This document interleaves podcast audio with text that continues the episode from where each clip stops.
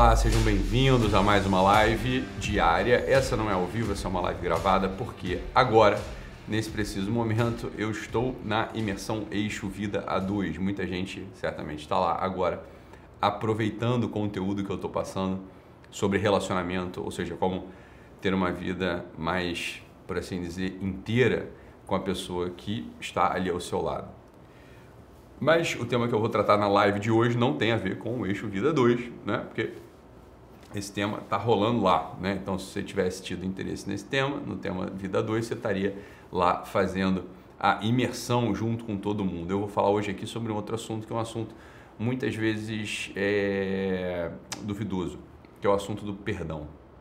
Porque se por um lado as pessoas sabem, né, e tem muito claro na cabeça que porque leram, né, porque tem uma formação religiosa, porque leram a Bíblia, ou porque nem sabem que isso vem da Bíblia, né, mas é, tem na ideia, tem na cabeça de que a gente tem que perdoar as pessoas sempre, perdoar 70 vezes 7. Por um lado, algumas pessoas têm isso na cabeça.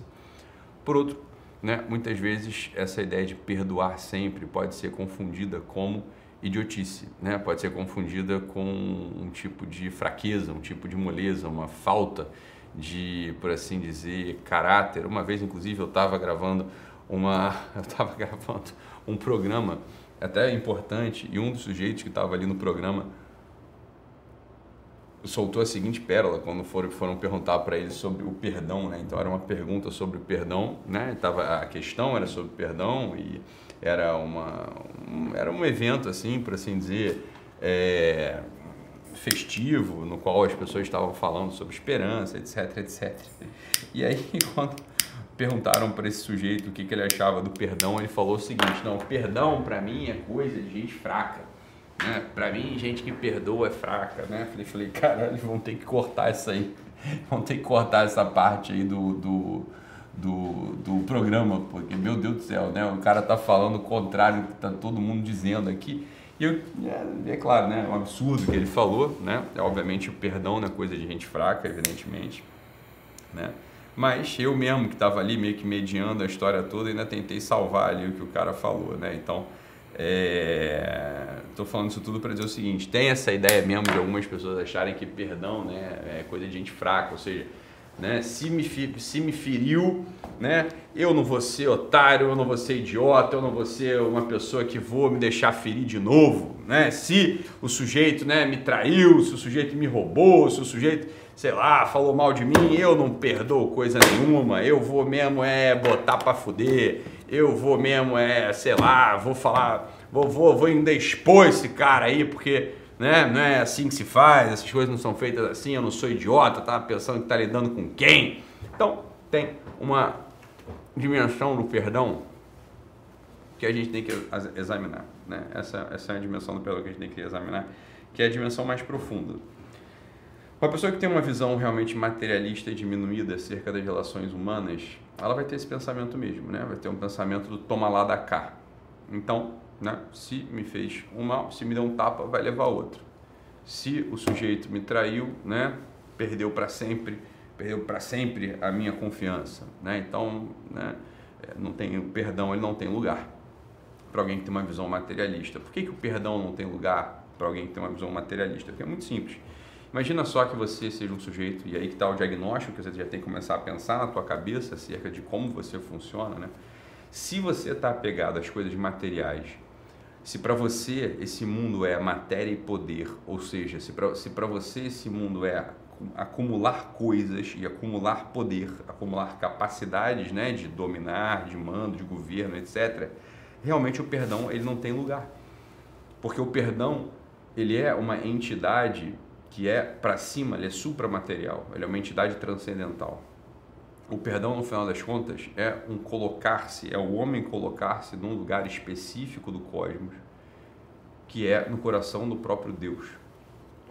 Quando o homem se coloca no coração do próprio Deus e entende e percebe que ele está no mundo gratuitamente, que o homem entrou no mundo por, por gratuidade do amor divino, ou seja, não era necessário a gente viver, não era necessário, não era necessário mesmo a gente ter vindo à existência, mas a gente veio à existência porque Deus quis que a gente viesse à existência quando a gente está nesse lugar cosmo, cosmológico, que é o coração do próprio Deus, a gente começa a perceber uma dimensão totalmente diferente da vida.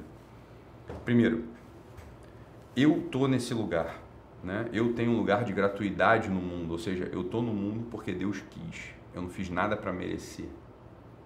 Ora, se eu estou no mundo sem ter feito nada para merecer, os outros também estão no mundo sem ter, sem ter feito nada para merecer. E eu recebo todos os dias uma coisa, uma realidade espiritual chamada graça. O que, é a graça? A graça é a possibilidade metafísica de existência, ou seja, a gente só existe pela graça. A graça é como se fosse um tipo de alimento, por assim dizer, metafísico, um alimento transcendental que permite que eu seja. A graça é um alimento que também é dado para a gente de graça, ou seja, de modo gratuito. A gente não faz nada para merecer isso. Por que, que a gente não faz nada para merecer? Porque para que haja a noção do merecimento é necessário haver a noção da equivalência. Então, por exemplo, o meu funcionário merece o salário dele, e merece mesmo o salário dele porque ele trabalha. Ou seja, existe uma necessidade. Eu tenho uma necessidade de que ele trabalhe. Então, como eu tenho essa necessidade, ou seja, como eu tenho essa carência, eu tenho uma equivalência com ele, que também tem a carência de não ter dinheiro no final do mês. Por isso, quando ele me dá o trabalho dele, eu dou o salário para ele. Existe uma equiparação das realidades. Nós somos dois entes equiparáveis. Eu e o meu funcionário, eu e o meu patrão, e assim por diante. Agora, quando a gente está falando de um ser que é totalmente transcendental, a gente está falando do ser em ato puro, a gente está falando do próprio Deus, não existe possibilidade de equiparação entre eu e ele. Ou seja, tudo que eu recebo dele, eu recebo sem nenhum tipo de merecimento. Eu não mereço nada por que, que eu não mereço nada? Porque não falta nada nele. Você está entendendo? É como se fosse assim, ah, não é que Deus me paga um salário porque eu presto um serviço para ele mensalmente. Não. Eu não presto nada. O máximo que eu presto para ele é desonra, é tristeza. Né? Isso é o que eu presto para Deus. É, é, é, isso aí que, é isso que eu presto. E ainda assim eu recebo isso que a gente chama de graça. A gente recebe essa, essa realidade chamada graça. Né? Então veja, se o sujeito, né, se a pessoa não tem essa visão, seja, se ela não tem a visão do lugar dela no mundo, se ela não tem a visão do como é que, de como a graça age, ela nunca vai entender o perdão. Ela nunca vai entender o perdão. Por quê? Porque o perdão que eu dou para o meu irmão, o perdão que eu dou para o meu amigo, o perdão que eu dou para o meu tio, para o meu cunhado, para o meu pai, no fundo, no fundo, no fundo, é um assumir-se nada diante de Deus. É um assumir-se amado gratuitamente por Deus. Por assim dizer, perdoar 70 vezes 7, ou seja, sempre, perdoar sempre o meu irmão, perdoar sempre a minha esposa, perdoar sempre os meus filhos, é um tipo de tributo que eu posso pagar, tipo, é um tipo de gratidão que eu tenho com Deus. Uma pessoa que vira e fala assim, não, perdoar é coisa de gente fraca, perdoar é coisa de gente que não tem caráter, perdoar é coisa de gente que é hipócrita, derrotado, essa pessoa, quando você ouvir isso, você pode ter certeza, essa pessoa não tem relacionamento nenhum com Deus, essa pessoa não tem nenhum tipo de vida espiritual, essa pessoa não tem a mais mínima ideia, mais mínima ideia de como age a graça nas almas concretas e nas pessoas específicas e particulares.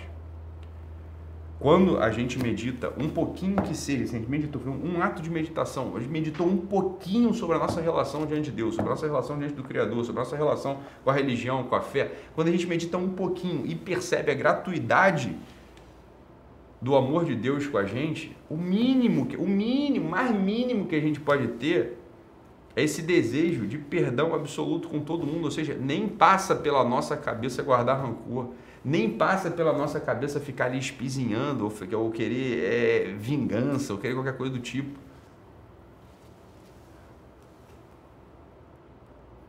Isso é coisa, mais mais uma vez eu falei, isso é coisa de quem jamais fez uma meditação sobre o tema. Quem jamais meditou sobre o tema. Então, esse assunto do perdão é um assunto maximamente importante para a gente. Porque como também está escrito naquele mesmo livro que vocês gostam de ler, ele fala assim, olha, é, é mentira, é falso. Está é, escrito lá, fala assim, é mentira esse sujeito que diz que ama a Deus que não vê, se ele não ama o irmão dele que ele vê. E uma das formas da gente demonstrar o amor ao irmão que a gente vê é perdoando. E também, se eu perdoar sempre, eu vou ser feito de idiota. Eu sei, meu filho, é que você faz já Deus de idiota todo dia. A graça chove sobre você todo santo dia. Todo santo dia você, você é convidado a ser santo, você é empurrado pela graça para ser santo, para fazer o bem, para ser generoso, para ser mais simpático, para ser pontual, para ser leal, para ser honrado, para ser entregue, para ser alguém que tem esperança, para ser alguém que ama, para ser alguém que acende nos outros a vontade, o tesão de viver. E você desperdiça isso todos os dias. Você é essa pessoa desleal, você é essa pessoa inconveniente, para dizer o mínimo com Deus, porra.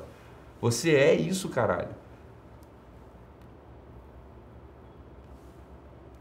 E aí vem realmente, vem ali tua mulher, vem teu marido, vem teu filho que às vezes pô, repete uma e outra e outra e outra e outra vez a mesma coisa, né? Tá repetindo sempre a mesma coisa, não consegue melhorar agora, hoje. Aí você fala assim, ai, cansei, igual a menina, igual a menina que me, me escreveu um dia falando assim, doutor Ítalo, eu cansei de fazer o bem. Eu cansei de me entregar para minha família, eu cansei de ser uma pessoa generosa, cansei. Isso não dá resultado. Aí eu falei, caramba, meu Deus, qual sua idade? Aí ela falou, 22 anos. Porra, caralho. Ela tá querendo resultado. A mulher acabou de sair das fraldas, ela deve estar tá fazendo isso aí de ser generosa, de ser uma pessoa mais entregue, mais feliz, deve ter dois dias. Né? E já está querendo resultado. Qual que é o resultado que uma pessoa dessa espera? Eu não sei, é ela que tem que saber, ela que tem que falar, ela, né? É a loucura sem fim, porra. É a loucura sem fim. O problema é que a gente está vivendo, a gente vive dentro dessa loucura sem fim. A nossa vida é essa maluquice, muitas vezes é uma maluquice refletida. A gente fala assim, ó, a, a grande questão é essa. A pessoa que não perdoa, a pessoa que não perdoa, ela é um tipo de. Ela está querendo tomar o lugar de Deus, ela está se tornando um Deus mau. Um ser humano, um ser humano real, um ser humano como a gente aqui, né, que mais ou menos conhece o seu lugar no mundo, bicho. Porra, esse sujeito ele vai olhar para a estrutura da realidade e falar assim, cara, o mínimo, o mínimo que eu posso fazer, por um mínimo de gratidão, é perdoar todo mundo. Eu vou dizer o seguinte, é ir além. Não é nem perdoar, é o seguinte, olha, é nem guardar rancor. É estar tá, assim, é um passo antes da necessidade de perdoar. O passo antes da necessidade de perdoar é esse não guardar rancor, é nem, é nem entender o motivo pelo qual eu deveria perdoar alguém, você está entendendo? Ah, a questão é a seguinte, eu vou mudar até, o, eu, vou, eu mudo inclusive às vezes essa, essa, essa fala, essa frase, o pessoal não entende. Eu falo assim, não, quantas vezes tem que perdoar? Eu falo, nenhuma. Mas quando eu estou falando nenhuma, não é que você nunca tem que perdoar, é o contrário. Eu estou querendo dizer o seguinte, olha, não tem nem que passar pelo teu coração o processo de precisar elaborar o perdão. É assim, ó, alguém te fez um mal, olha, glória a Deus, graças a Deus, porque essa pessoa está me mostrando que eu não valho nada, essa pessoa está me humilhando, obrigado, Senhor, está falando mais claro para mim que eu não valho nada mesmo, você está entendendo? Então, assim, tudo em tudo dá. É, é agradecer sempre. Agradecer sempre. É nesse sentido que eu falo, muitas vezes, as pessoas não entendem. Falam assim, ah, mas você está contradizendo a própria Bíblia. Óbvio que eu não estou contradizendo a própria Bíblia, porra. Eu estou puxando a responsabilidade ainda mais, ainda mais para dentro da gente.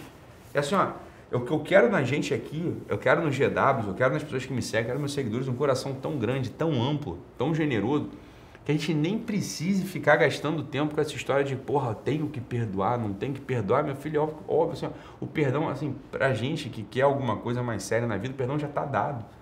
Né? Ah, mas meu pai me abusou quando eu era pequeno. Pô, que merda, ele é um filho da puta.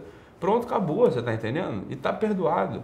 Ah, mas meu pai me abandonou, minha mãe me abandonou, minha mãe me batia, meu, meu irmão desligou o computador no dia que eu tava quase ganhando o campeonato, porra, de Tetris é, essas são as nossas questões. Ah, não, então não sou não. Eu tenho questões muito mais graves. Um fulano lá me roubou 2 milhões da minha família. Caralho, ele é um filho da puta, você tá entendendo?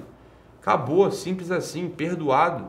Eu sou um filho da puta. O cara te roubou 2 milhões, meu filho. 2 milhões, sabe quanto 2 milhões vale diante de uma gota da graça que cai sobre você, sobre o teu coração no dia de hoje? Não vale nada. 2 milhões comparado com a graça que você deixa cair, escorre pelo ralo.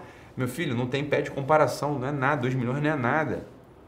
E depois esse sujeito roubou 2 milhões de você, que não vale nada. Você rouba a graça de Deus, que vale tudo. Porra! Isso aí tem que ser assunto da tua oração diária todo dia. Assim, é todo dia na tua oração. Tem que, tem que vir a noção do perdão. Falar, caralho, será que eu tenho um coração de pedra, um coração mesquinho? Será que eu tenho esse coração que não consegue perdoar? mesmo, se eu não consigo perdoar, é porque eu não tenho a mínima ideia, a mínima ideia do que é vida espiritual, do que é religião, do que é filiação divina. E hoje isso precisa começar, eu preciso começar a fazer atos diários de amor a Deus, porra. Ah, então eu não tenho religião, porra. Então passa a ter. Você está entendendo que não ter religião é uma carência, porra. Não ter religião é igual a não ter saúde, é igual a não ter dinheiro, é igual a não ter agilidade, é igual a não ter. Porra, então você tem que começar a querer ter. É, porra, é simples assim, então, mas eu não acredito. Caralho, você não acreditava em um monte de coisa também. Até o momento que você começa a olhar e você passa a ver que a coisa existe, porra. Agora, tu é o espertão, tu é o gostosão, que de repente fala assim, não, a religião não existe. Caralho, deixa de ser, deixa de ser soberbo, porra. A coisa é muito mais simples do que eu estava imaginando. Muito mais simples. É muito, muito, muito, muito, muito mais simples. Pô, não precisa nem ter fé. A fé é um ato. A fé não é um ato. A fé é uma consequência da religião, caralho. Tu quer começar, porra, a religião pela fé. Tu é maluco, porra. Te ensinaram merda. Tu não aprendeu porra nenhuma. Tu quer começar, caralho, comendo a porra da fruta, comendo vinho, comendo, bebendo vinho, sem nem ter plantado a merda da videira. Você está entendendo? Religião é o vinho, religião, é, a fé, fé é o vinho, é a consequência. Religião é o cultivo, é o arado, é a poda, porra, é a colheita, é a vindima, né? É, é, é, é, a, é, a pisa. Porra, aprende, mete isso na cabeça aí, então eu não tenho fé. Ou você não tem fé, você não tem religião, porra. Você está entendendo? Quer ter fé, tem que ter religião, não adianta. Aí, então, mas a religião aprisiona. É óbvio que aprisiona. Porra, tu é o quê? Caralho. Entendeu? Tu é um ser, tu é um peido que não tem, não tem forma, não tem estrutura, tu é um anjo que não tem corpo, tu é um ser humano, caralho. Tu tem corpo, né? Você tem código de conduta, você tem ética, você tem linguagem, você tem um jeito de falar, caralho.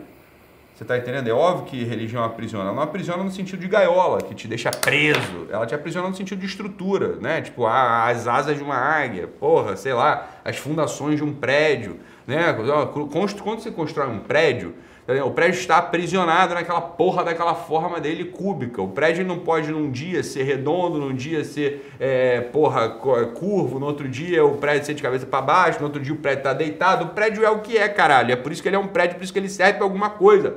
Porra, o que muda toda hora não serve para nada. Medite sobre isso. Fique com Deus, um abraço e até amanhã.